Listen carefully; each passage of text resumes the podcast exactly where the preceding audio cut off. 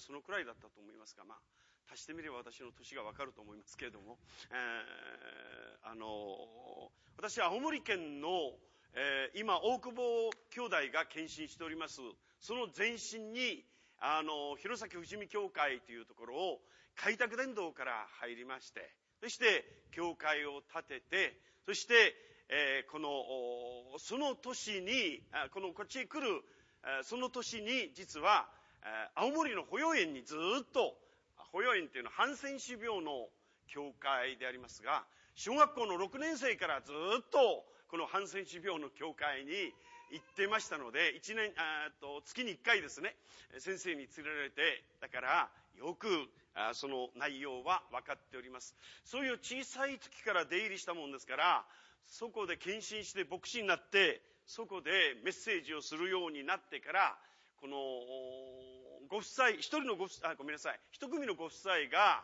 あの、非常に重荷を持ちまして、先生、聖書のことを語っていただけるんですが、先生、イスラエルに行ったら、もっと聖書が深くなるんじゃないでしょうかと思いまして、先生のために7年間貯金をしてきました。すごいですね。私ね、そしてね、この献金をあげますから、ぜひ、あの、イスラエルに行ってきてくださいと。そういう、あの、導きを受けたわけですね。ただし、この封筒は二重になっていますので、途中で開けたら全部この葉になりますから。気をつけてくださいって。そうですかって。じゃあ絶対に開けませんっていうわけで、カバンの中へ入れて、そして後ろの座席に置いてですね、あの、家に帰ったんです。ですけど、なんかね、後ろが気になるんですよ。気になってね、どうもチラチラチラチラ思いがね、その献金の方へ、あの、心が向いてるもんでね、あの、それでスピードがこう遅くなってたんですね。そうしたら後ろの方を見たらね、あの、自動車が呪つなぎになってですね、この野郎何運転してるんだってわけでね、怒られてね、それですぐ脇道へ入って、そこで実は、これはね、家帰ったってこの葉になるなることはないだろうと思いまして、そのカバンから取り出して開いてみたんですね。開いてみたら100万円入ってたんですよ。ああ、びっくりしましてね、今度はあの手が震いてですね、そうしてね、運転がままならないんですよ。初めて握ったの100万円ということは。あの、金額はですね。そして、この、イスラ、あの、家に帰りましたから、まず、一番最初に性別して、あの、10分の1じゃないんです。10分の3。献金したんですよ。アレルヤ。これがね、あの、祝福される秘訣なんですね。100万円捧げられたからって言ってね、そのまま自分の懐へね、入れたら100万円でしか終わらないんですけれども、その、献金したんですよ。誰に献金したと思います？家内に献金したんですよ。ごめんなさい、ね。こんな献金の家内が喜んじゃってですね、結婚して、この何年かなるけれども、こんな大金をね、もらったことがないもんですから、もう喜んで喜んで、早速もう隠してしまったんですね。本当にそういうような中で私は70万円。当時のイスラエルのその旅費は約48万だったんですね。高かったんです。そして、その他にパスポートを取ったり、いろんなことをしてると、あの、かかるんですよね、準備が。スーツケース買った、あるいはそ何々買った、準備した、こうしてるうちにね、10枚ぐらいなんかもうすぐ吹っ飛んでしまうんですね。48万の中で、そして10万円足したらもう、それで60万なんですよ。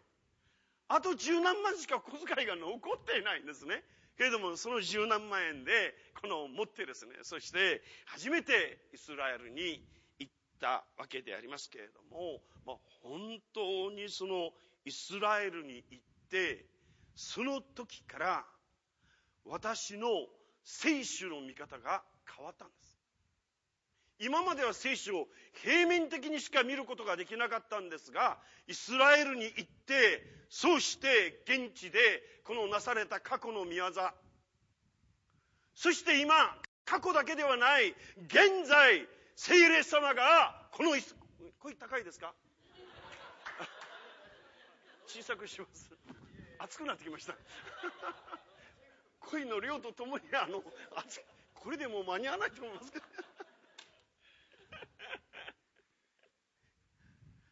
その過去だけじゃなくて、今現在、神様はこのイスラエルにどういうことをされておるのかということが見えてきたんですね。だから過去と現在がね、つながったんですよ。そうしてね、過去と現在がつながっただけじゃなくて、実はイスラエルのこれから神様がどういうことをなされるのかという未来まで直結したんですね。過去、現在、未来。これがね、バッチリ決まったんですよ。その時に初めてね、聖書の読み方が分かった皆さん、聖書をどのように読んでますか？毎日一緒？あるいは何か特別な読み方のある人、ちょこんなことしてたらだいぶ長くなるね。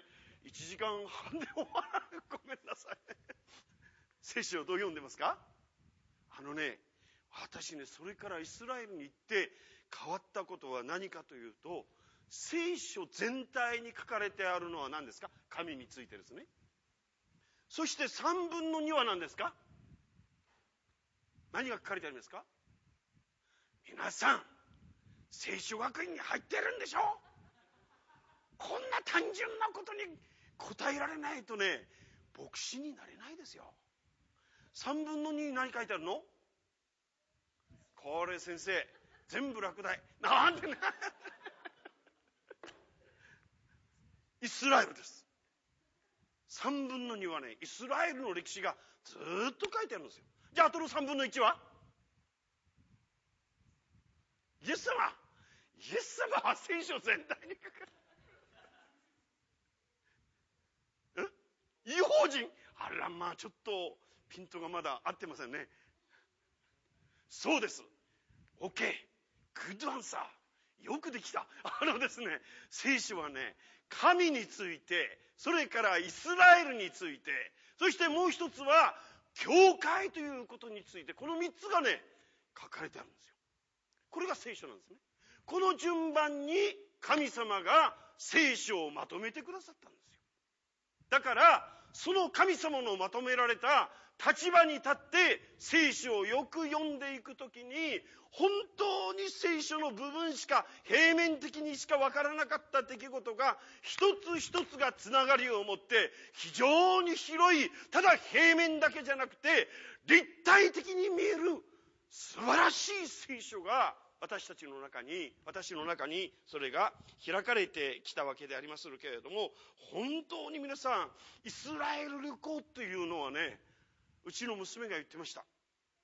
違法人の教会で2年間聖書を学ぶよりもいいですか？1週間イスラエルに行っていろんなことを学ぶ方が教会で2年間学ぶよりも1週間で多くのこの歴史あの 恵みをいただくことができますというんですね。これ私じゃないですよ。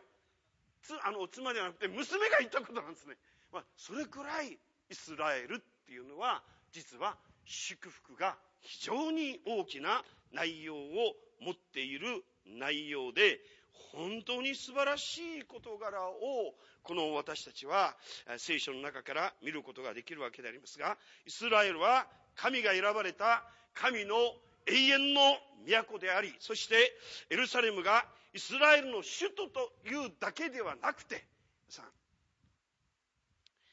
約束の地イスラエルでイスラエルを通して神様が全ての真理をオープンしてくださったじゃありませんか。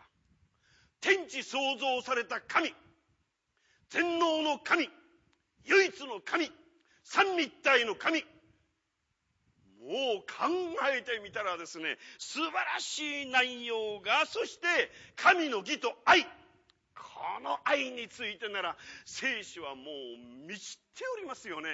そのような内容、そして、この、いわゆる、えー、キリストの誕生、そして、キリストの、えー、十字架の死、それからキリストの復活、それからキリストの昇天、そして五巡節、精霊が下って、教会が実現した。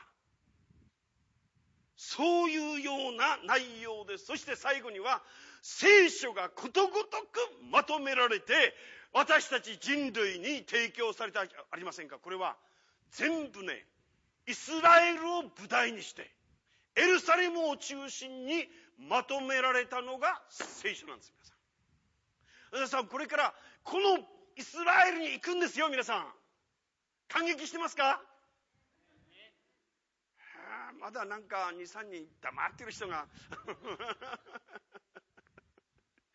おるようでありますけれども、本当に素晴らしい内容を、実は全部神の御心は、真理はイスラエルを通して表されている。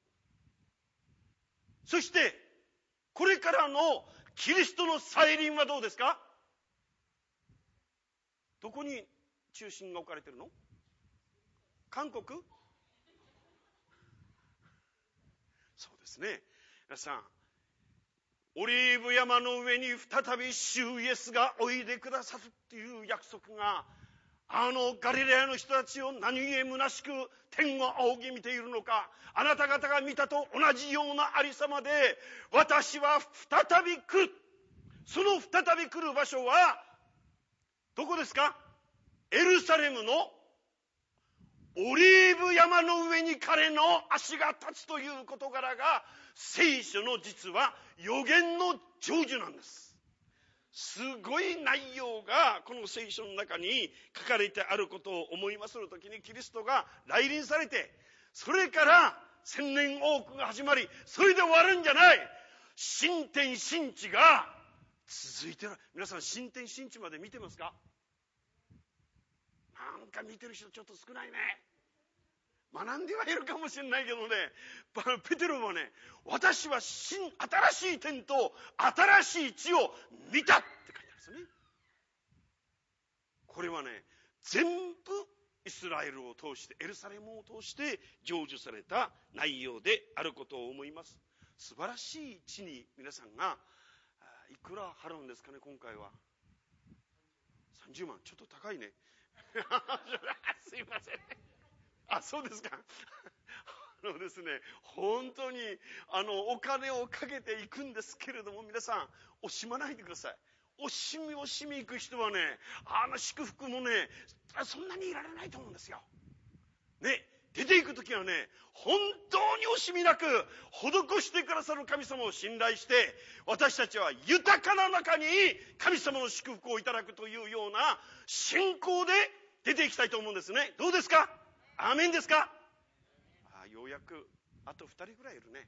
まだ ごめんなさいね。そういうような内容で、この世界の歴史観というものを表す方法として2つあります。1つは、円で書く方法ですね。太陽が東から昇って西へ沈んで、そしてまた東から昇って西へ沈んで、この永遠にこの繰り返されるというような一日が次の日も次の年もまた永遠に続くというような状況で終わりがないこの宗教にいわゆる考え方に立っているのが仏教ですね。そういうような内容で、それじゃあキリスト教の世界観はどうですか？丸ですか？三角ですか？違う？何ですか？はい。一本の線なんだ。田中さんはね、一本の線ですよ。キリスト教の歴史観という世界観というものは一本の線であり創世紀の第一章一節で神が初めに天と地を創造したそれがスタートしてそしてヨハネ黙示録に行って何て書いてありますか？最後にアーメン主イエスよ来てくださいと書いて聖書の一本の歴史観が完成されていくという事柄が説かれているのがこの聖書の、えー、メッセージでありますけれどもそのような内容でこの一本の線というのはねただ単なる一本の線じゃないんですよ皆さん。この一本の線がね実はよく聖書を貫いているこの一本の線はね、神の計画なんです。その計画を何と言いますか？神の全人類。え？はっきり言ってください兄弟救済なんだ。はい。救済計画です。ごめんなさい。ありがとう。当たってんですけどもちょっと聞いてみるとね崩れやすいタイプなもんですから。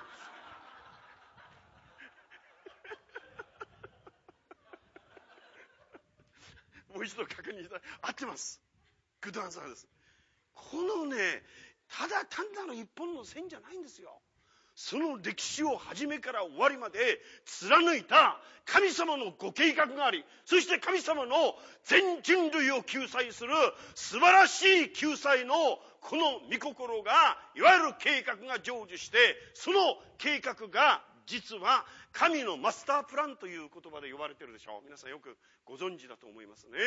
本当に素晴らしい内容をこの聖書が私たちに語っているわこれがねイスラエル行き始めてね私今日でね今回であのごめんなさい。今回本当は行きたかったんですけど韓国のチームが6日から来るんですよ。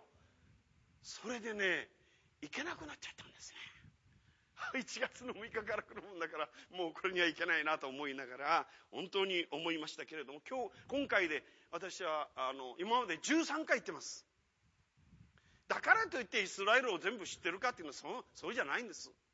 私たちの知ってることはごく一部なんですよ。そんなにイスラエルに行ったからといってイスラエルのことを全部覚えたかってそうじゃなくて私たちの知っているところはごく一部に過ぎない。けれどもそのごく一部の真理が開かれた時にどんなに大きな喜びが私たちのうちに与えられるのかその真理がね、今回皆さんね、本当に言ってね、祈ってね、どうかこの真理がわかるようにね、祈っていますので、皆さん今から祈りの準備をして、まだ11月ですからね、12、1と、1月の何日ですか、経つのは。9日、まだ2ヶ月ぐらいありますね。どうぞ祈って準備してください。きっと神様がね、最終的に私が見た神のマスタープラン、神のご計画神の素晴らしい人類救済の計画が見えてくるわけでありますけれどもこの神様はご自身のご計画を成就するためにこの神様は誰を選ばれましたか？イエス様 ?No。ななんてごめんなさいね。イエス様ですけども。あの、誰を選びました？旧約時代の中で。あそうですね。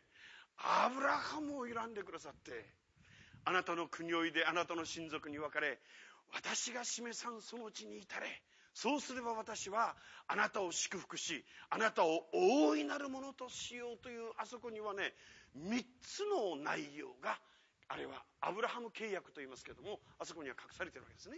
一つは何ですか？一つはどういうこと？どういう契約？ん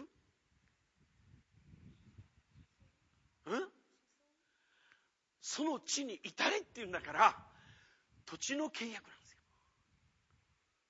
二つ目はね子孫の契約なんですね。そして三つ目は祝福の契約という事柄が三つがまとめられて神この神様がアブラハムを通してご自身のマスタープランを契約を結ばれたわけですねそしてアブラハムの担い手であるところ、アブラハムのその子孫であるところの神様は、イスラエルの人々を選んでくださったわけですね。このイスラエルは、ちょっと声が大きいかね。だいぶ福島さんのうちで美味しいもの食べたもんだからね。帰りもまた食べていこうよと思ってね。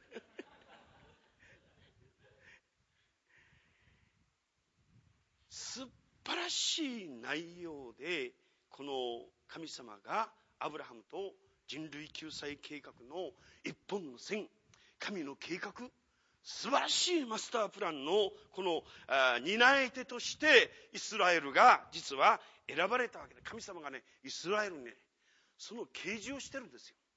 啓示ということはどういうことですか？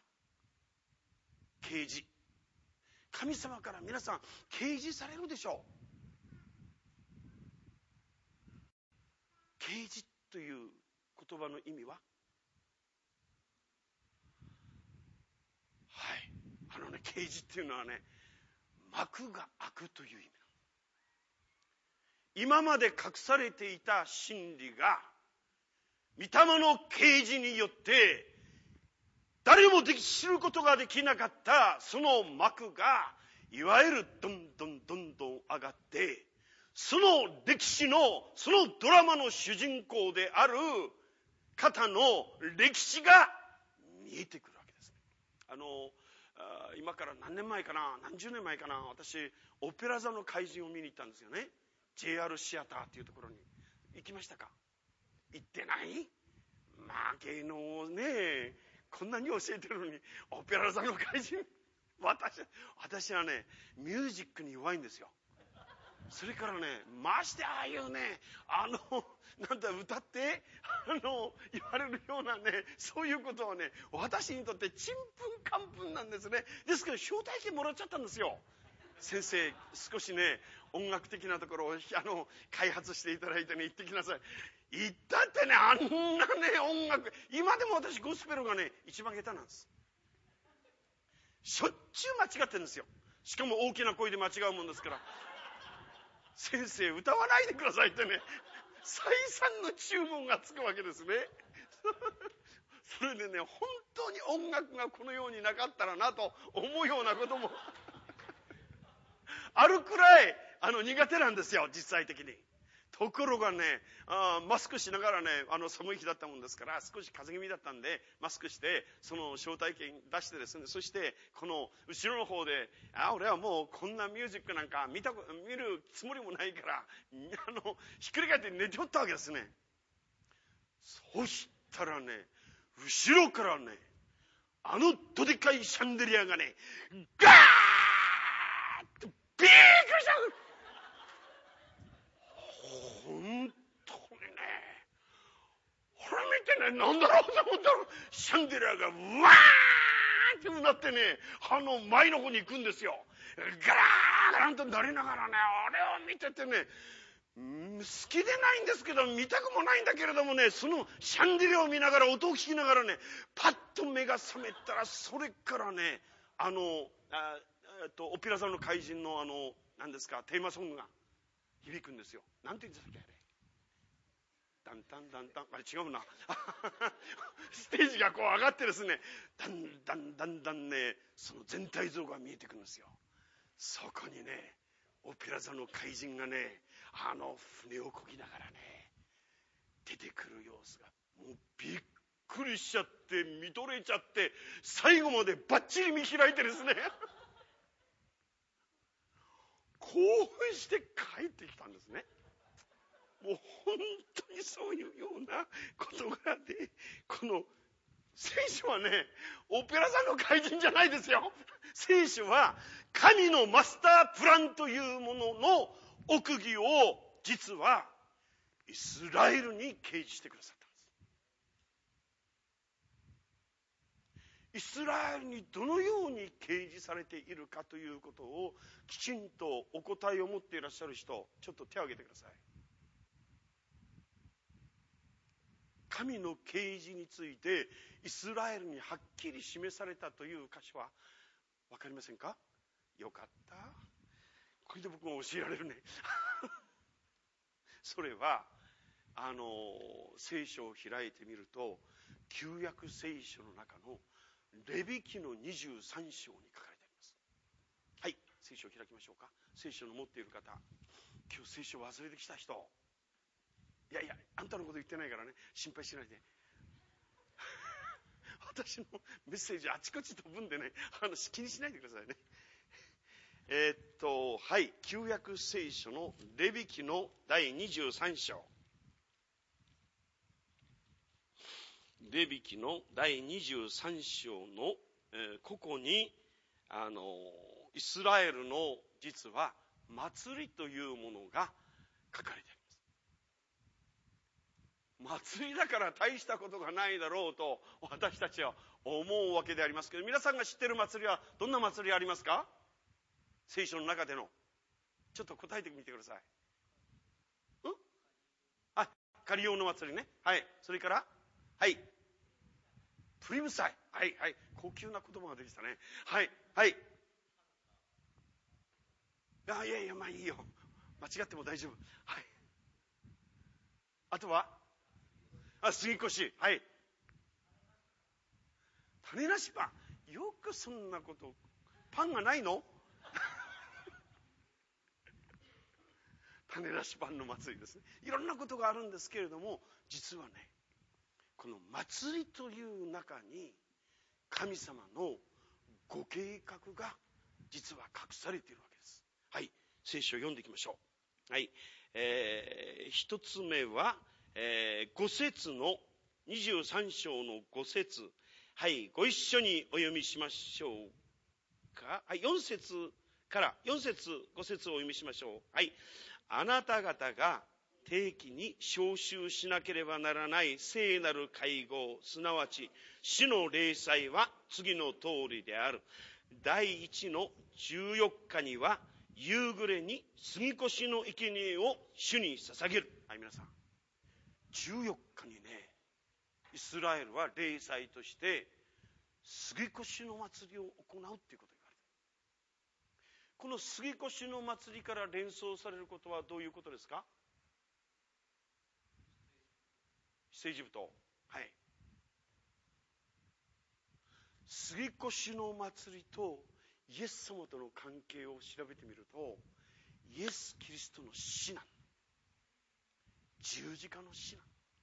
神の子羊が身代わりとして十字架につけられたということが旧約聖書の中に杉越の祭りという出来事の中にすでにこれから起きるであろう予表としてこのいわゆる杉越の祭りイエス・キリストの十字架の死という出来事を連想されているはいそれからと言いまして二つ目、えー、種なしパンの祭り23章の6節はいご一緒にお読みしましょうはいこの月の15日には主の種を入れないパンの祭りである7日間あなた方は種を入れないパンを食べなければならない。はい。ここで聖書は14日の次の日に種なしパンの祭り。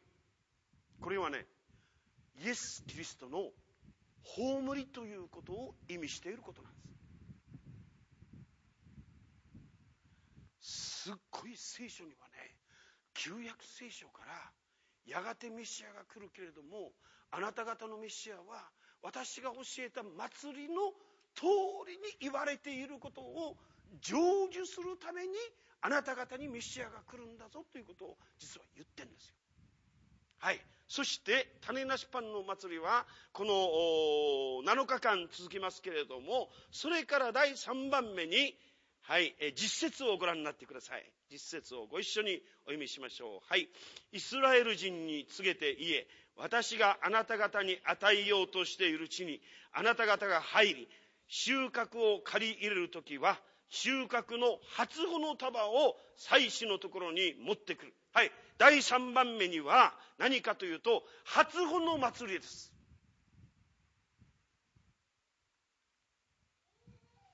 3日目に杉越の祭りが14日。それから15日には種なしパンの祭り。いいですか？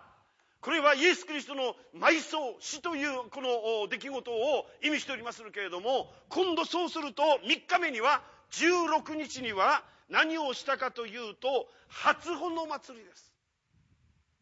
初穂の祭りというと、イエス・キリストの何と関係がありますか？はい。生きてね、そのまま天に上げられた、あの、えー、エノ、エノクですね。エノクじゃなかった。そうですね。はい、あありがとう。エノクがおりますけれどもね、死んで蘇った初歩は、イエス・キリストが初めてなんです、皆さん。ここにね、しっかりと3日目に、このメシアが蘇るということを予表してイスラエルにこのような祭りというものを1年間を通して行いなさいということを教えてるわけですね。はい、そして第4番目。第4番目はえー、と、そうですね、第4番目、えー、っと、23章の15節23章の15節はい、ご一緒にお読みしましょうか。あなた方は安息日の翌日から、すなわち封建物の束を持ってきた日から、満7週間が終わるまでを数える。7回目の安息日の翌日まで50日を数え、あなた方は新しい穀物の捧げ物を主に捧げなければならない。これ何でしょう？何の祭りでしょう？ん？はい、五巡節ですね。初穂の祭りから蘇ったその日からそれも入れこの次の日から49日50日目にイスラエルに神様はこの五巡節これを祭りとしなさいということがこのねイスラエルが出エジプトをしていいですか？初穂の祭りを捧げて50日目に旧約聖書の中で見るとイスラエルはどこにいました？イスラエルの民はどこにいたんですか？はい。荒野のあのシナイ山の近くにいてペンテコステは精霊が下った日でしょ？その50日旧約聖書の50日は神様がモーセに立法を与えた日なんですよ。その日が新約聖書のあの五巡節という言葉と同じように扱われてるんですね。これがね本見るときにこの聖書の中でしかもあのシナイ山でイスラエルが神様から立法を与えられたときに雷と稲妻と密雲と角笛の音が高くなり響き全山は煙と人があり全山激しく震えていたと書いてあります。じゃあ新約聖書のイエス・キリストがよみがえってからこの五巡節の時にはどうでしたか？精霊が下りました精霊が下ってどんなことがなされましたか？使徒行伝の第2章に書いてありますが、このペンテコステが実現しました。五巡節の日になって皆が一つところに集まっていた。すると、突然天から激しい風が吹いてくるような響きが起こり、彼らのいた家全体に響き渡った。また、火の炎のような分かれた舌が現れて、一人の一人の上にとどまったと書いてあるんですよ。あのシナイ山に起きた出来事がペンテコステの新約聖書のペンテコステの中に実はそのまま成就してるんです。ね私はこれを見てね聖書のねすごい内容はペンテコステがあの精霊が下ってそしてそこから何ができました？何が誕生しました？はい、教会が誕生しました。教会が誕生して、教会時代というものが続いて、それから今日まで約何年ですか ?2000 年。大体でいいですよ。あんまりきちんと言わなくても。ユダヤ人はきちんと言いますけどもね、違法人はいい加減で、ごめんなさいね。大丈夫です。当たってれば。2000年間続いてきたわけですよ。これはね、キリストの書輪によって、この予言が全部成就してる。じゃあ今度なされるのは何ですか？書輪の次には？そうですね。セカンドカーミング。やがて主がおいでくださる。そして主の再臨によってこれからあの祭りのまだ成就していない部分がこれからの時代に私たちは見ることのできる時代に生かされているんですよ。こんな素晴らしいね、キリストの来臨のね、成就を見ることのできる、誰も見ることのできなかった素晴らしい世界というものを私たちはこの目で見ることのできる素晴らしい世界に実は導かれているわけですね。ですから、本当に今度はキリストの再臨によって成就しますが、新約聖書では、あなた方、あなたがおいでになる再臨の前兆には、どのような印がありますか？と弟子が聞いてますね。そして、この、特に前兆の印として、すべての木、イチジクの木に注意しなさい。イチジクっていうのは食べるイチジクだよ。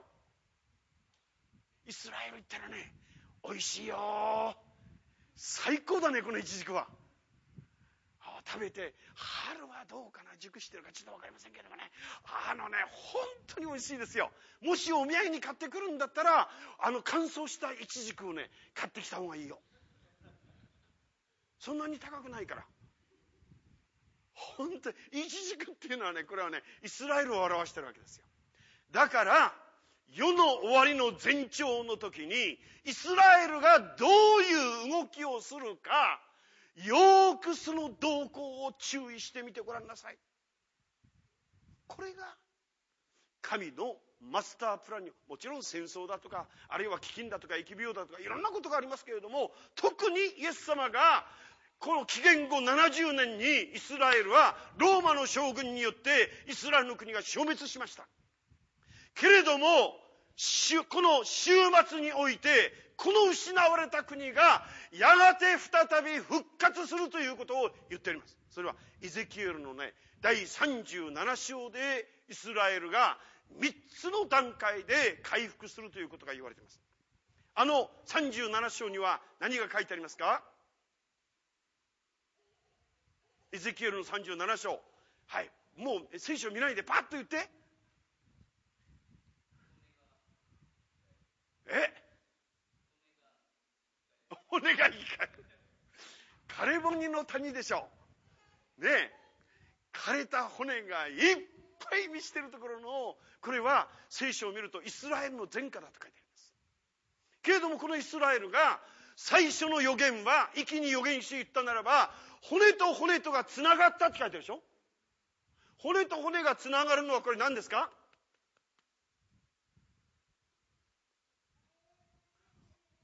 私たちの骨格ができることだね。そうするとイスラエルにとって骨格というのは何かというと、アブラハム契約の第一番目を思い出してください。土地の契約です。土地が、すなわちイスラエルに与えられるという一つのこの週末における大きな聖書の印としてイスラエルに神様が失われたあの国を回復するという出来事が骨と骨とがつながるということそれは国家的な回復です1943年1943年は覚えてますか？どういうことが起こったか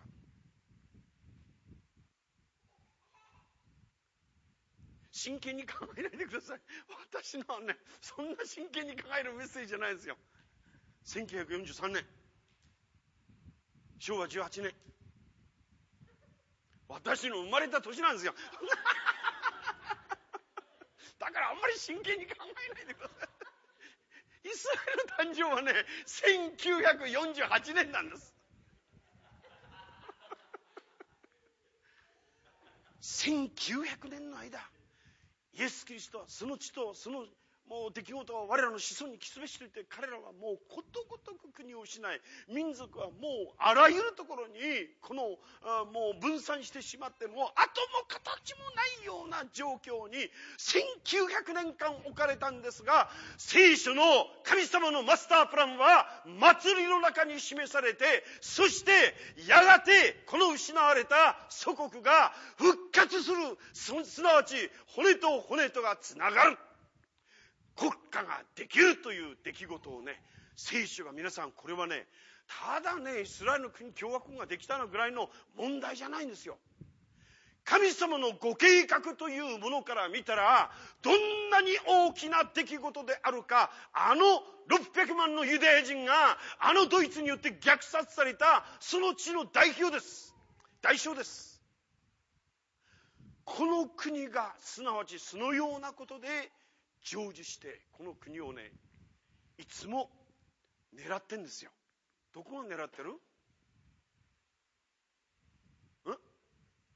何？はっきり言ってあ、そう。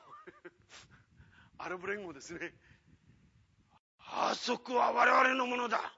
我々があそこ占領しようと言ってね、いつでも神様のご計画に対して反対するこの計画をダメなものにしようとする、そういう霊の力が、サタンの挑戦が今あそこで行われているんですよ、皆さん。覚えてください。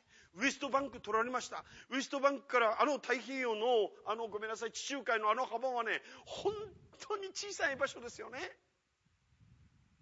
けれどもね、はい、イゼキエルの、はい、イゼキエルの35章を開いてください。これ何時に終わったらいいんだろう？まだ3ページしか進んでないんだけど。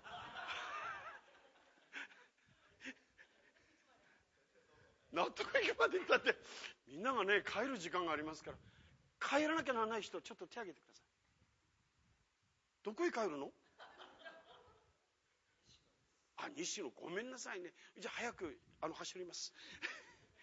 イゼキエルの第35章の実節。イゼキエルの35章の実節。まあ、今日だけね、ちょっと遅く書いてね、お願いします。35章の実節。はい、お読みしましょうか。ご一緒に、はい。お前は、これら二つの民、二つの国は我々のものだ。我々はそれを診療しようと言ったが、そこに主がおられた。愛する皆さん。このね、我々がそこを占領しようという、この戦いは、今も続いてるんですね。この約束の土地がなくなったならば、イエス様はどこへ再臨されるんですか？神のキリストが再臨される場所が、いつでもサタンによって失おうとして、奪おうとしているということを、私たちはこの国を見たときに、しっかりと覚えなきゃならないメッセージ、そこに主がおられた。イスラエルのものでも、アラブのものでもないんです。これは主のものなんですね。はい。えー、イゼキエルの36章の5節36章の5節はい。ご一緒にお読みしましょう。はい。それゆえ、神である主はこうおせられる。私は燃える妬みをもって他の国々、エドム全土に告げる。彼らは心の底から喜び、思いっきりあざけって、私の国を自分たちの所有とし、巻き場をかすめ割ったのだ。はい、皆さん。私の国をって聖書この土地はね神様が選ばれた神様が指定した神様の御心が行われたものすごい場所なんですよ。この場所をね今でもねサタンは狙ってるわけです。そして国と骨と骨とがつながってその次にどうですか？何がつながった？枯れ物の谷で？第2番目には？筋と肉がついたって書いてあるでしょ。筋と肉がついてそしてそれは何を意味するかというと民族的な回復を意味しています。国家的回復それから民族的な回復がなされてすなわち多くの人々が700万の人々が今イスラエルに帰還しているわけですよね。神様ねイスラエルにねちょっと弱いユダヤ人がいたらねその人を置いてきますか？違法人の世界に。どうでしょう？グドール先生。あまりそれ聞くとまたメンツがなくなるから。やめました。あのですね。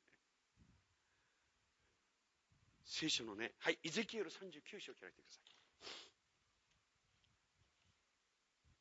イゼキエルの39章の28節。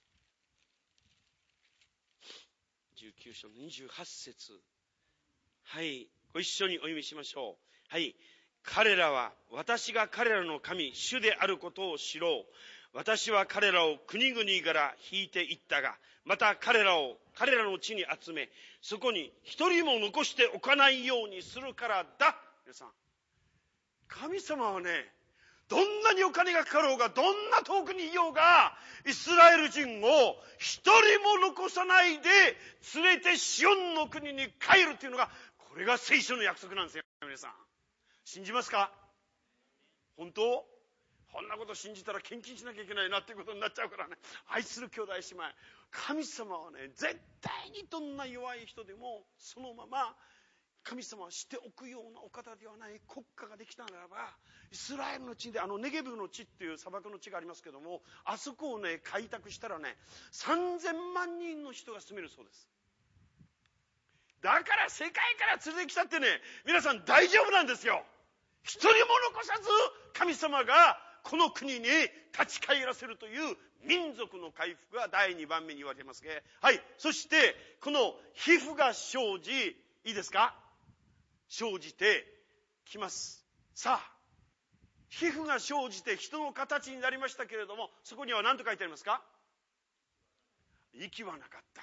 命がないんですね。格好はできた。第3番目の回復は何かというと、それは宗教的な回復です。す。ごい事柄がねこれからこの週末の時代に起きてくるということを私たちはしっかりと聖書の中から神様のプログラム神様のご計画神のマスタープランというものをしっかり受け止めていくことが必要であろうかということを思いまするときにそのような内容でこのやがてこのイスラエルの人々は、えそのような状態に人間になりますけれども命がないために宗教的な回復が起こりますがこの宗教的な回復はあの観覧時代に入ってからなんですね聖書は。よく読んでみると。キリストが最初においでくださった時に皆さんどこまで来るんですか？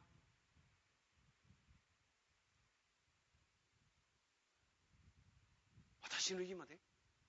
そうじゃないよね。空中においでくださいって書いてあるでしょ。その時に神の見つかいの声とラッパの響きのうちに自ら天から下って来られますって書いてます。第5番目の祭りはラッパの祭りなんです。はい。あのエピソビトへ帰りまごめんなさいエピソビトじゃない、えー、レビキに帰りましょう。レビキの第3章、うんえーと、23章、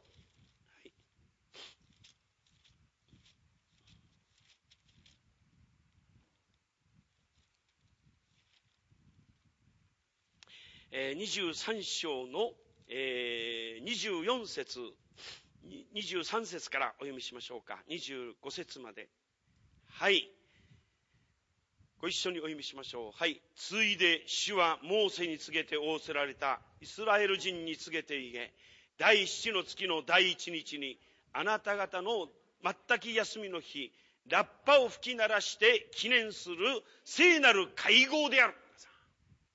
イスラエルの祭りの中で第5番目に行われるのがラッパの祭りラッパが鳴ったらラッパが鳴るということは戦いかあるいは新しい時代が来るという到来を告げるわけですね。ラッパが鳴ったならばどうでしょう？聖書はねこれねキリストの再臨を表していること。すごいことが聖書の中に書かれていることを思う時に愛する兄弟姉妹本当に素晴らしい事柄が実はこの起きるわけでありますけれどもこのラッパの祭りの最初に空中まで来て教会は景挙されます。そして地上は観難時代が始まります。その観難時代に実はイスラエルが救われることが起きることです。民族が。民族として救われる。今はね教会時代にあのメシアニック・ジューというのは個人として救われてるわけですね。個人としてイエス・キリストを信じてますけれどもこの聖書の予言はイスラエルの民を通して祝福する民族が回復し、民族がイエス・キリストを主であると信じない以上は、この幸いは全世界に成就しないわけですね。はい。聖書を読んでみましょう。ラッパが鳴って、そして新しい時代が、えー、来ますけれども、そこに観難時代にイスラエルに3つのことが起こります。はい。読んでみましょう。ゼカリア書の第12章。ゼカリア。ゼカリア書の第12章。12章の、はい、えー、実節からお読みしたいと思います。実節から。えー、っと、9節からお読みしましょうか。はい、9節から。はい。その日、私はエルサレムに住めてくるすべての国々を探して滅ぼそう。私はダビデの家とエルサレムの住民の上に恵みと愛願の霊を注ぐ。彼らは自分たちが突き刺したもの、私を仰ぎみ、独り子を失って嘆くように、その者のために嘆き、遺語を失って激しく泣くように、その者のために激しく泣く。そして核や殻が泣くって書いてあります。これは、イスラエルに悔い改めが起こる予言が記されているわけですね。民族的に偽キリストと契約を結んで騙されてとんでもない状態になってしまった時に彼らは初めてあのメシアが私たちのメシアであったという恵みと愛願の霊が注がれて彼らは心から私たちの先祖が十字架につけたあのイエス・キリストこそ私たちのメシアであった神様ごめんなさいって言ってこれ民族的に悔い改めこれが起きますよ。次に何が起きますか？12章の次。いやそんなにあの難しく考えないで。12章の次は何ですか？13章ですね。何もそんなに難しく考えない13章。はい13章の、えー、一節。はいご一緒にお読みしましょう。はいその日ダビデの家とエルサレムの住民のために罪と汚れを清める一つの泉が開かれる。はいイスラエルは悔い改めて罪が取り除かれる出来事が起実現する。んですその次は何が起こりますか？そんなに考えなくていい。次は14章なんですよ。はい。14章開きましょう。エゼキエルの、えー、ごめんなさい。ゼカリア書の第14章。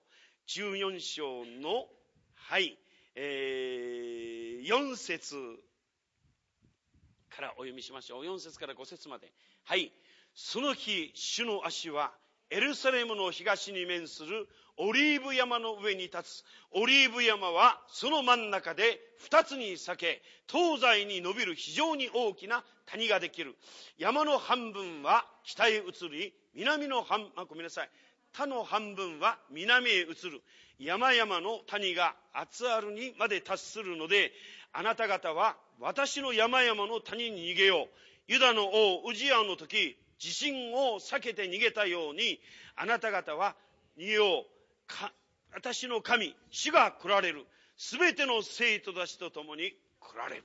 はい、皆さん、いいですか？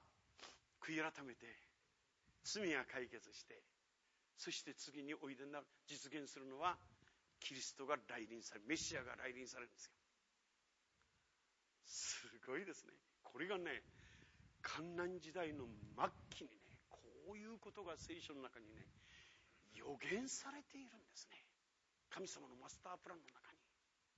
そうしてこの聖書はどう書いてあるかと言いますと14節に、えー、主が出てこられごめんなさい。その日主の日は足は東の面、えー、エルサレムの東に面するオリーブ山の上に立つ。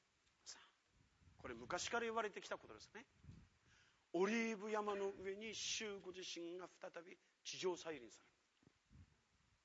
そしてその時にこのオリーブ山はその真ん中で二つに裂け東と西にごめんなさい。えー、っとそうですか？えっとごめんなさい。えー、オリーブ山はその真ん中で二つに裂け、東西に伸びる非常に大きな谷ができ、オリーブ山の上に、あのね、二つに割れるんですよ。そして一方は北に、一方は南に裂けて、そしてその真ん中に谷ができる。あの、イスラエルの地形っていうのは、北から南に断層が走ってるんですね。あの、ヨルダン渓谷もそうでしょ？ヨルダンとイスラエルの境は全部、あの、北から南に走ってる。それからユダの荒野もそうですよね。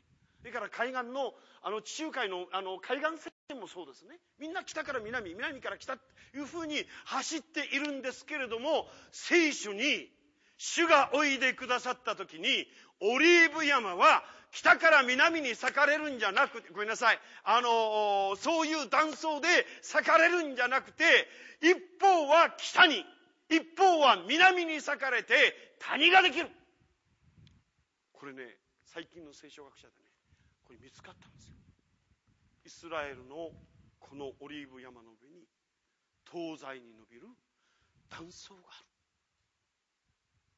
すごいですね。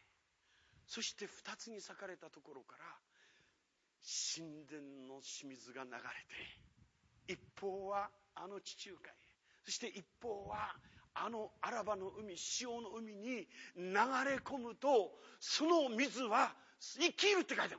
そこに流れるものは全てが生きる。あの視界にね今度おそらく行くでしょう。この弾丸あの今日プラン見せてもらったんですね。地中あの視界にね何分間入れるでしょうねあのスケジュールだと。ひょっと言ってひょっと書いていかなきゃなんないような あの状態だと思います。それでもね遠慮しないでね視界に入ったらいいと思いますよ。35%の塩です。あんまり入ってたらね人間が漬物になっちゃいますからいいですか？脱水症を起こしてですねあの塩分が全部吸い取られちゃって本当にそのようになってしまいますので気をつけてください。それから体にさまざまな傷もある人は入らない方がいいと思います。ねすごいですよ悲鳴を上げて。私が栄子先生に連られてねあそこへ入ったんですよねそうして「痛い!」ってそうしたらねあの人自打って冗談じゃない聖地旅行まで来たまあそれくらいしみるんですよね本当にねそして清水が流れて皆さんあのアラバの潮の海が癒されてそこに生き物が住むようになる。その両岸にはなんと木が茂ってその木は薬歯は薬となるというふうに書いてあるじゃありませんか。すごい予言の成就が見られる場所へ。皆さん30万円かけていくんですよ。しっっかり見てきてくださいね。神様のねこの素晴らしい宮沢をね私たちは本当にこのお祭りがなされるわけでありますけれどもそのような状態でイスラエルは回復します。これね神様のご計画っていうのはね神様のマスタープラン。これがね私たちね今までキリスト教会はあまりにも個人の救いや教会のあの充実や教会の成長の方に全部影響の取られちゃって神様のマスタープランというものを本当に受けながら教会がその神様のご計画に立って成長して歩んでいくということはねこれね最近開かれてるんですね。これに気がついてください。本当に気がついていくならば素晴らしい神様の恵みが与えられることを思う時にこの第7番6番目は、えー、食材の日の祭り3章の23章の、えー、と27節。はい、えー、レビレビ記の23章の、えー、27節。26節27節をご一緒にお読みしましょう。はい。ついでに主はモーセに告げて仰せられた。特にこの第7月の10日には、食材の日、あなた方のための聖なる会合となる。あなた方は身を戒めて、火による捧げ物を主に捧げなければならない。簡単にします。この、食材の日によって、この、いわゆるキリストによる裁きが行われます裁きの日が来るんですね。そして7、はい、第7番目のお祭りはカリオのお祭り。23章の34節。34節。23章の34節ですか？はい。ご一緒に33節からお読みしましょうか。はい。ついで主はモーセに告げて仰せられた。イスラエル人に告げて言え、この第七の月の15日には、7日間にわたる主のカリオの祭りが始まる。このカリオの祭りっていうのは、いわゆるこの、えー、神様が人間と共に住んでくださるという内容のキリストの再臨によって千年多くが成就しただけじゃない素晴らしい永遠の新天新地が開かれていく約束がここに開かれていることを思う時に本当に素晴らしい内容をこのこの救済プランをこの神様はイスラエルを通して実現しようと働いておりますけれどもこのマスタープランをサタンは実現させないためにあの3つの戦いをこの挑んでいるということを思いまする時に皆さん地上最大の霊的な戦いがねエルサレムで起きてるんですよ。私たちサタンともちろん戦いだということを言いますけれども最も戦いの場所はあのエルサレムにおいてイスラエルにおいて神のご計画を全部ダメにしようという事柄を狙ったサタンが一番挑戦している地位なんですね。愛する兄弟姉妹。私たちはねしっかりとこのことを思う時にこの度皆さんがアウトリーチでこの出かけていきますが今までのアウトリーチというのは本当にその国へ行ってそしてその国で祈ってその国の人々にみんな福音を伝えて一生懸命戦うというスタイルの内容で来ましたけれども神様はねここでねどうしても私たちをねどっかの方向に向けているんだなということをね私は感じるんですよね。それはね、どうしても皆さんに神のご計画、神のマスタープランというものに目を注いでほしい。これからどのようになっていくかということを神様は私たちに祈るということをね、教えてくださっていると思うんですね。愛する兄弟姉妹。イスラエルのエルサレムの平和のために祈りなさいということが書いてあります。あのエルサレムの平和のために祈りなさいということはそれはえエルサレムは神様が全世界を全人類を代表して選ばれた世界の代表者なの。その代表者が平和にならないと全世界は平和にはならないんです。だからエルサレムの平和のために祈りなさいというメッセージを詩篇の122編の6編でそのことを言ってますけれども本当に大切な時を愛する兄弟姉妹今迎えているということを私たちは忘れてはいけない。そしてルカ伝の第十何章ですか13章ですかあのああエルサレムエルサレム預言者たちを殺し使わされたる者を石で打つ者よ。面取りが私が避難を集めるように行くたびあなた方を集めようとしたことがそれなのにあなた方は好まなかった。そして最後にあなた方が再び私を見るまではあなた方が主の名によって来たるということが言うことができるまでは私の顔を見ることができないって言ってますね聖書で。じゃあキリストの再臨はどういうふうにしたら成就するんですか？神様に選ばれたイスラエルの民が本当に罪が分かって悔い改めてそして全民族を挙げて主よ褒むべきかな死の名において来たるものという時が来た時にイエス・キリストが再臨されるんです。皆さん。これね聖書を読んで帰りましょう。はい。もうあと1分でおります。はい、えー、ルカ伝の第13章。主よ。ルカ伝の第13章の、うん、はい、33節から一緒にお読みしましょうか。33節から。はい。だが、私は今日も明日も次の日も進んでいかなければなりません。なぜなら、預言者がエルサレム以外のところで死ぬことはありえないからです。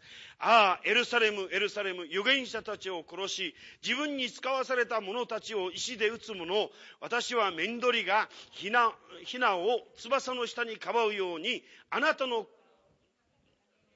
したことか、それなのにあなた方はそれを好まなかった。35節見なさい。あなた方は家は荒れ果てたままに残される。私はあなた方に言います。祝福あれ、主の皆によって来られる方にと、あなた方の言う時が来るまでは、あなた方は決して私を見ることができません。はい、聖書は、はっきりとイスラエルの民が主の皆によって来られる方にと、言う時が来るまではイエス様に会えないんです。キリストの再臨が成就しないんです。罪がメシアが来るのは実に皆さんですから本当に神の計画を知って今神様は私たちをイスラエルの方向に向けさせ神のマスタープラン。神様がこれからどのように世界にこの御心を成就しようとしておるのかということを教えてイスラエルの動きに目を向けさせてイスラエルの人々の救いのために教会は祈るということが大切な時代に入ってきています皆さん。アメンですか？本当ですか？本当でなんか本当ですかって聞かれたの？初めてだと思いますけどもね。愛する皆さんねサタンはねイスラエルと教会を分離させるんですよ。関係を分離させるんです。けれどもね神様はねエペソ書を見るとイスラエルと教会を一つにして新しい一人の人にするということが書いてあります。このために教会はイスラエルが背いたそして1900 1700年の間教会がどんなにユダヤ人を迫害これはもう申しません。皆さんがよくご存知だと思いますがマルチン・ルッターがもう本ねあれほどあの大きな出来事宗教改革にはこの成功個人の救いということは成功しましたけれども民族の救いということにおいて彼は神のご計画ということにおいて本当の信仰を神様のご計画を見ることができなかったために教会とイスラエルというものを外してしまった。その結果反ユダヤ主義が起きてイエスの皆によってイスラエル人をどれほど迫害してきたか分かんないです。この罪を持ったままで私たちは無関心でただ今日個人のあの成長とそして教会の成長だけを願うことだけに目をいくんじゃなくてここでもう少し神のマスタープランから私たちは世界を見そしてどのようにイスラエルが動いていくかということを見てこのイスラエルのために神様私の小さな祈りでもいい。主よあなたがここに私を導いてこのことを教えてそしてこのために祈り働く。私たちのうちに新しいアウトリーチ。精霊がね今そのことをね皆さんに望んでいると思うんですよね。愛する兄弟姉妹エルサレムの平和のために祈れ。聖書が私たちに神様が最後の叫びを上げていらっしゃるその叫びを聞きながら私たちは個人の救いのためまた教会の成長のためにも当然祈っていくものでなければならないということを思いつつ主の御前に乗らせていただきたいと思います。よろしく